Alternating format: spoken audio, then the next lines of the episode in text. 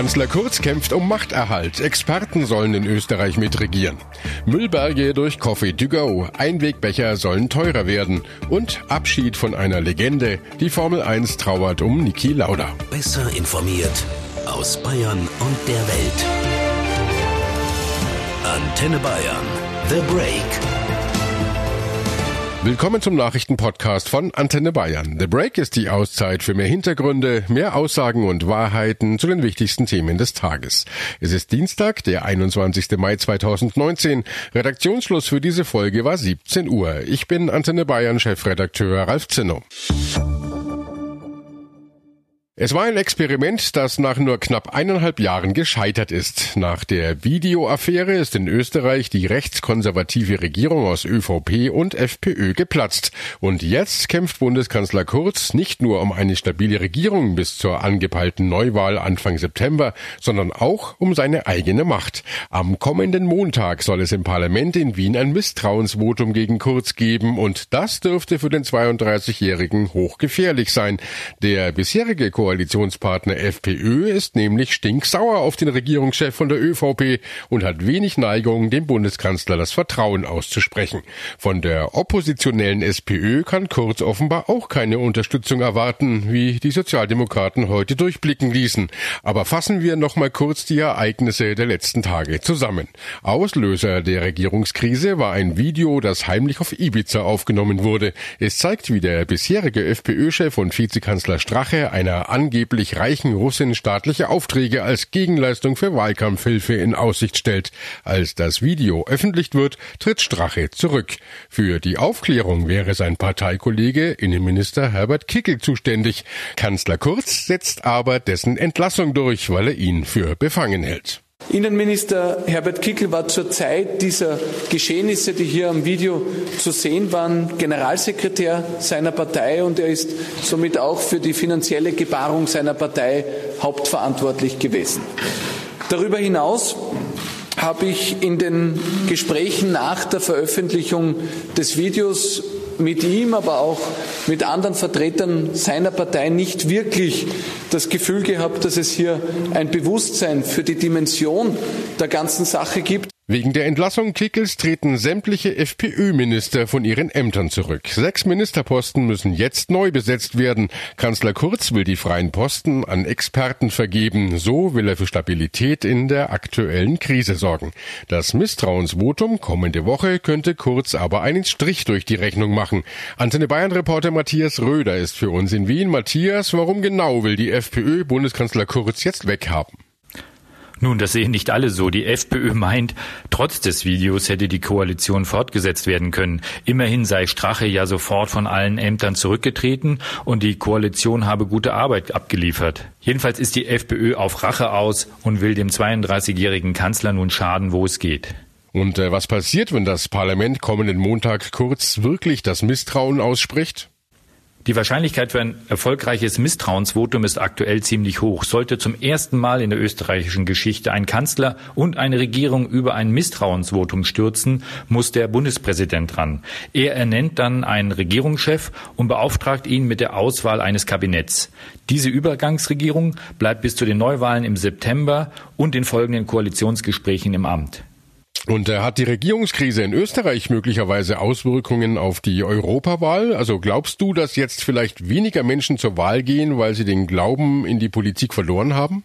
Das ist schwer zu sagen und eigentlich Kaffeesatzleserei. Man kann wohl davon ausgehen, dass die Wahlbeteiligung in Österreich nicht steigt. Die lag beim letzten Mal bei 45 Prozent.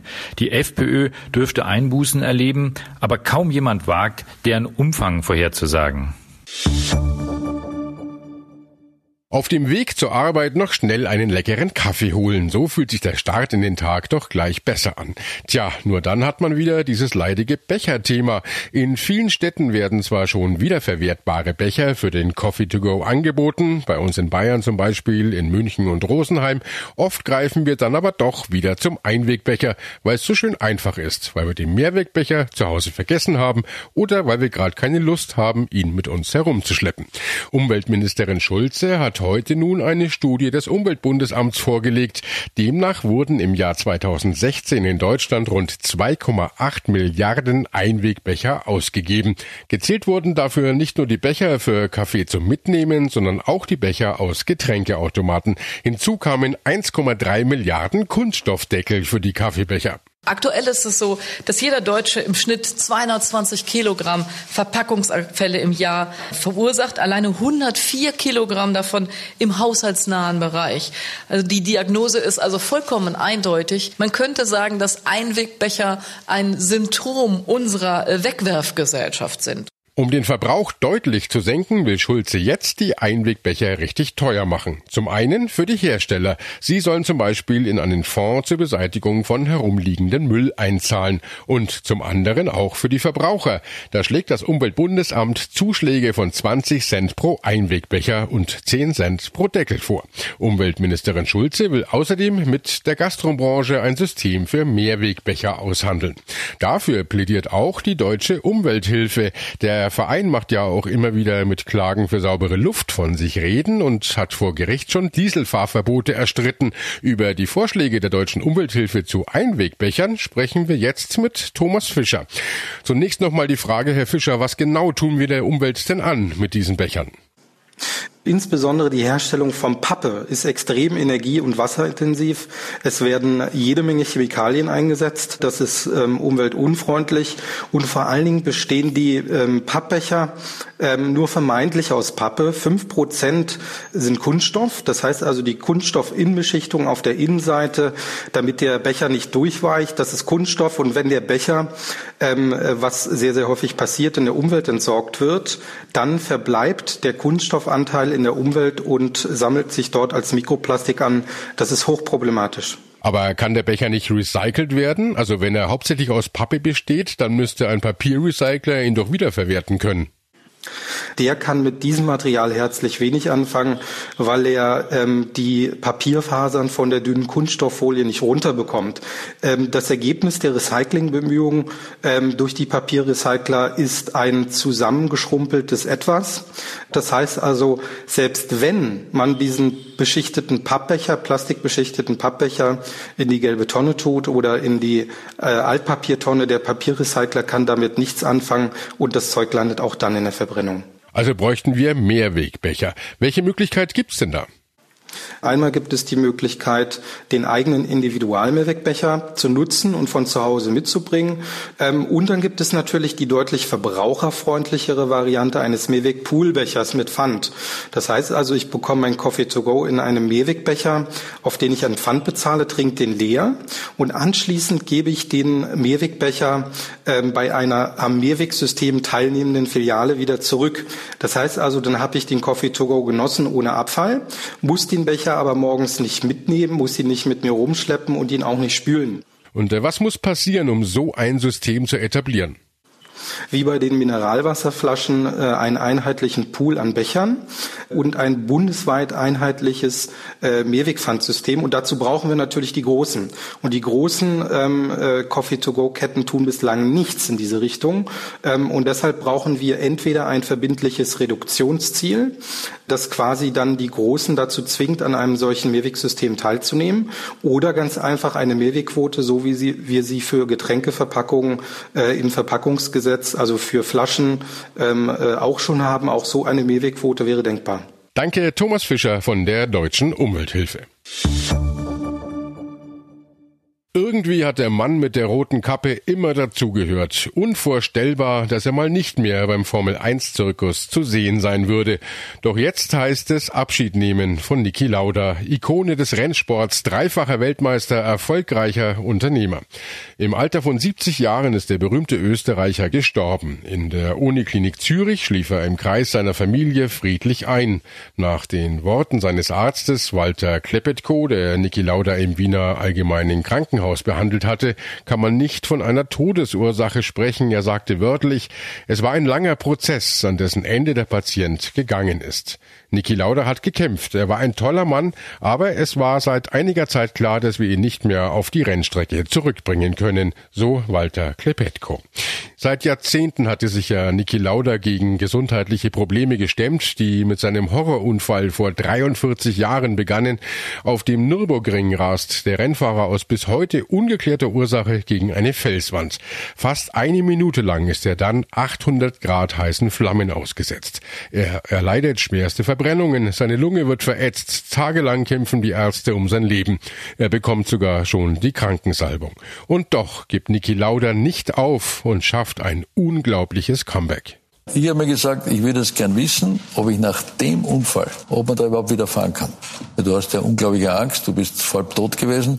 Ist es überhaupt möglich, diesen Challenge jetzt zu machen? Lauda schuf sich einen Ruf als Kämpfer. Am Ende hat es wohl unter anderem Probleme mit einer transplantierten Niere gegeben. Ein Freund der Familie berichtet, der 70-Jährige habe erneut zur Dialyse gemusst und auch ans Beatmungsgerät. Seine Familie schreibt, schlussendlich verließen Niki gestern seine Kräfte. Antenne Bayern Sportreporterin Inga Stracke berichtet seit Jahren für uns von der Formel 1 und kennt die Stars aus nächster Nähe. Inga, Niki Lauda hatte ein aufregendes Leben. Eines, das auch mehrfach am seidenen Faden hing. Feuerunfall, Nierentransplantation, Lungentransplantation. Immer wieder hat er es geschafft. Was hat ihn ausgezeichnet? Lauda war ja eigentlich schon zu Lebzeiten eine Legende. Er hat sich gegen den Willen seiner Familie durchgesetzt, um Rennfahrer zu werden, wurde 1975 erstmals Weltmeister in einer Zeit, von der er selbst sagte, dass man nie wusste, wer nach dem Grand Prix noch am Leben war. 1976 der schwere Feuerunfall am Nürburgring, schwer verbrannt, fuhr er 42 Tage nur später schon wieder Rennen, 77 und 84 zwei weitere WM-Titel. Er war Airline-Besitzer, Jaguar-Teamboss, TV-Experte und Mercedes-Aufsichtsratschef, Ehemann und Vater von zwei Erwachsenen erwachsenen Söhnen und achtjährigen Zwillingen. Inga, du kanntest Niki Lauda auch persönlich sehr gut. Was sind deine Erinnerungen? Ja, also ehrlich gesagt kann ich es nicht glauben. So viel Lebenskraft, Energie, Antriebskraft und Ehrlichkeit habe ich selten erlebt. Ich erinnere mich an meine ersten Interviews mit ihm, als ich direkt nach dem Abi in der Formel 1 anfing. Und ich habe viel gelernt. Er war immer sehr direkt, kein einfacher, aber umso interessanterer Interviewpartner. Und ich bin stolz, dass er sich auch vor und nach den Interviews mit mir so unterhalten hat. Wann immer es ging, hat er sich die Zeit genommen, manchmal quasi Minuten bevor er im Fernsehen auf Sendung musste. Er hat die rote Kappe salonfähig gemacht und heute ziehe ich vor Niki den Hut. Und natürlich trauert der gesamte Formel 1 Zirkus. Wie sind die Reaktionen? Ein wahrer Held hat uns verlassen. Der Unsterbliche ist gestorben. Er erlebte in 70 Jahren, was in 150 passt. Einer der ganz Großen, ein Gentleman, ein No-Bullshit-Mensch, einer, der ehrlich und direkt war. Die Formel 1, Mercedes, Ferrari, BMW, Porsche, Nico Rosberg, Valtteri Bottas, Nico Hülkenberg, tausende solcher Kommentare in den sozialen Medien aus aller Welt von Rennfahrern aller Serien, Millionen Fans und das wird noch eine ganze Weile so weitergehen. Ich schließe mich an mit meinem Beileid an die Familie. Ich sag Andreas Nicolas Lauda, Niki, du bleibst unsterblich. Die Welt zieht das Kappal vor dir. Die Stadt Wien bietet der Familie von Niki Lauda ein Ehrengrab an. Das gilt in der österreichischen Hauptstadt als eine hohe Auszeichnung, die besonderen Persönlichkeiten des öffentlichen Lebens nach ihrem Tod zuteil wird. Auf dem Wiener Zentralfriedhof gibt es rund 1000 Ehrengräber. Abschiedsworte von Österreichs Bundespräsident van der Bellen. Erlauben Sie, dass ich die Gelegenheit ergreife, um mich von einem großen Österreicher zu verabschieden. Wie Sie wissen, ist Niki Lauda heute Nacht von uns gegangen. Er war ein Mensch, der wie kaum ein anderer gezeigt hat, wie weit Mut, Herz und ein klarer Verstand einen bringen können. Niki Lauda war und Niki Lauda ist. Niki Lauda wird auch in Zukunft immer, glaube ich, eine Inspiration für uns alle sein und wir werden ihn nicht vergessen. Das werden wir tatsächlich nicht. Und äh, das war The Break, der Nachrichtenpodcast von Antenne Bayern an diesem Dienstag, den 21. Mai 2019. Ich bin Chefredakteur Ralf Zinnow. Antenne Bayern. Besser informiert. Jeden Tag. Zu jeder vollen Stunde auf Antenne Bayern. The Break. The Break gibt's auch morgen wieder um 17 Uhr. Jetzt abonnieren.